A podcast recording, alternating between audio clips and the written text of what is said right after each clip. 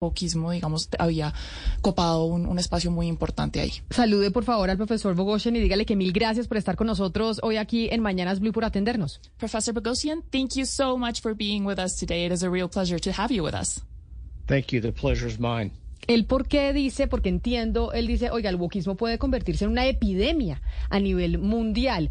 ¿Por qué considerar como este movimiento como una epidemia?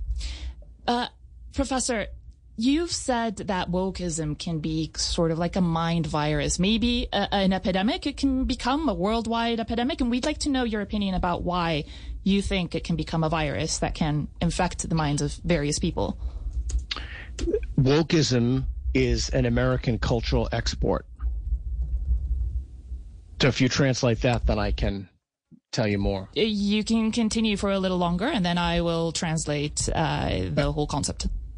Okay, so wokeism is an American cultural export, and it plays on the sensitivities of people because of past and historical injustices, like what we've done to African Americans and what we've done to homosexuals, and it cloaks itself in the guise of the civil rights movement, but it is not a continuation of the civil rights movement.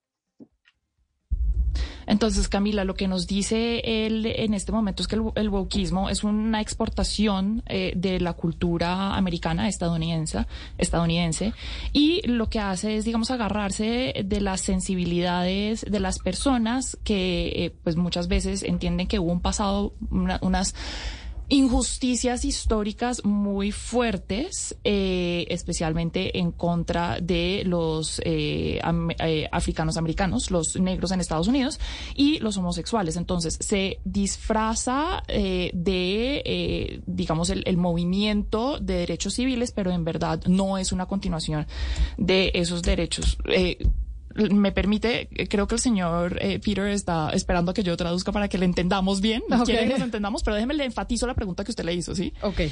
Oh, Peter, but so then could you continue telling me why do you think it is a, a virus? Why why is it problematic? It's problematic because the assumptions it starts off with are false. They're rooted in a kernel of truth. Yes, there has been terrible, terrible historical injustices. That is true. And it offers solutions to those injustices that not only do not work, but harm every all the people involved. And I can give you examples if you'd like. Go ahead and give me one, a quick a quick example.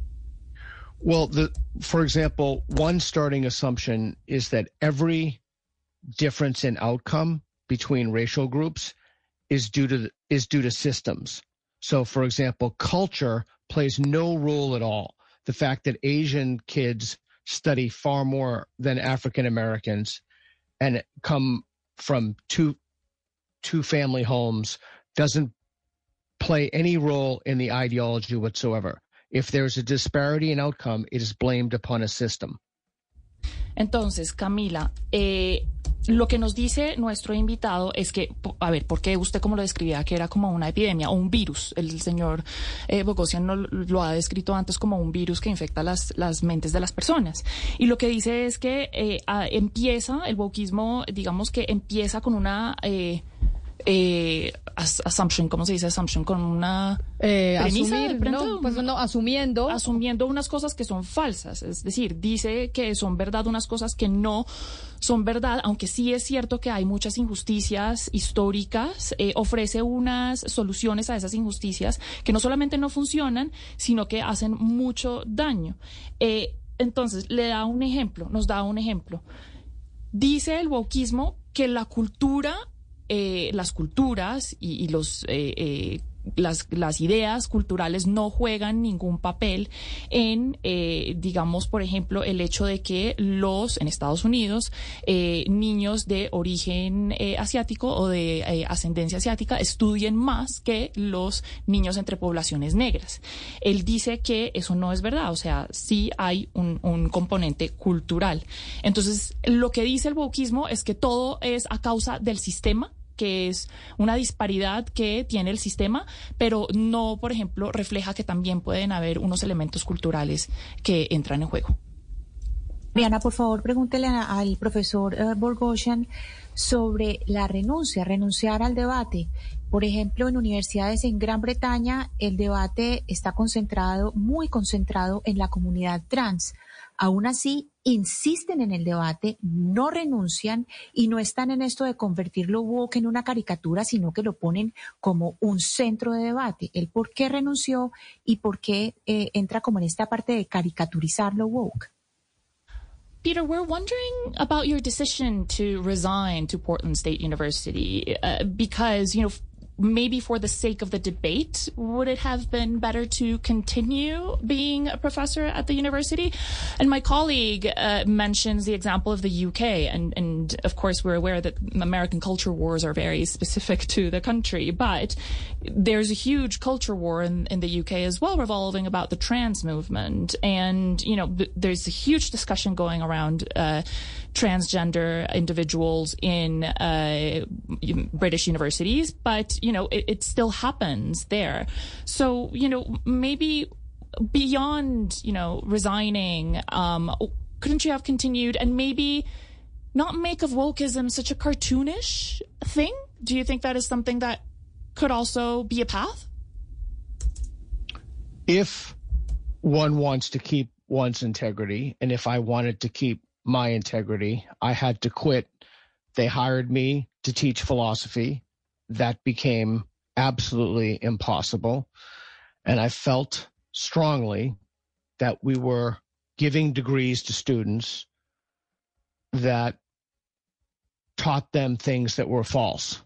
So for me to stay at that institution, I would have had to compromise my integrity, and that would have been an injustice to myself and to my students.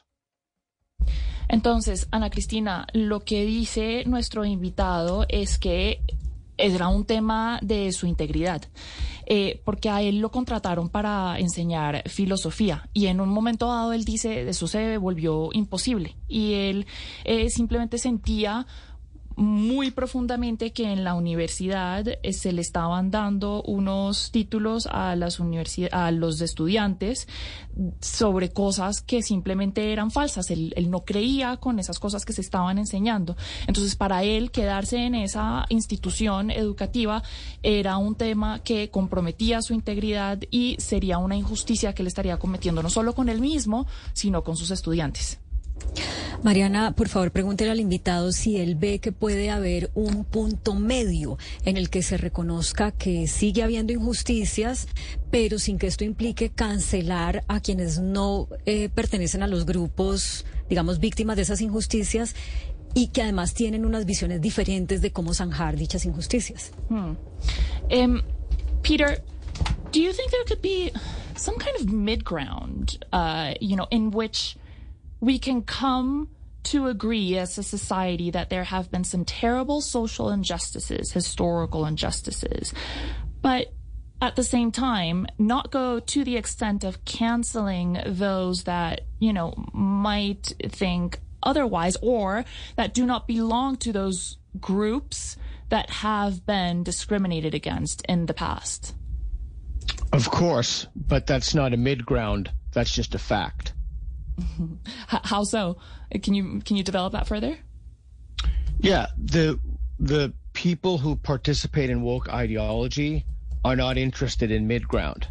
They're not interested in compromise, conversation, discussion, or debate. In fact, they're explicitly against it.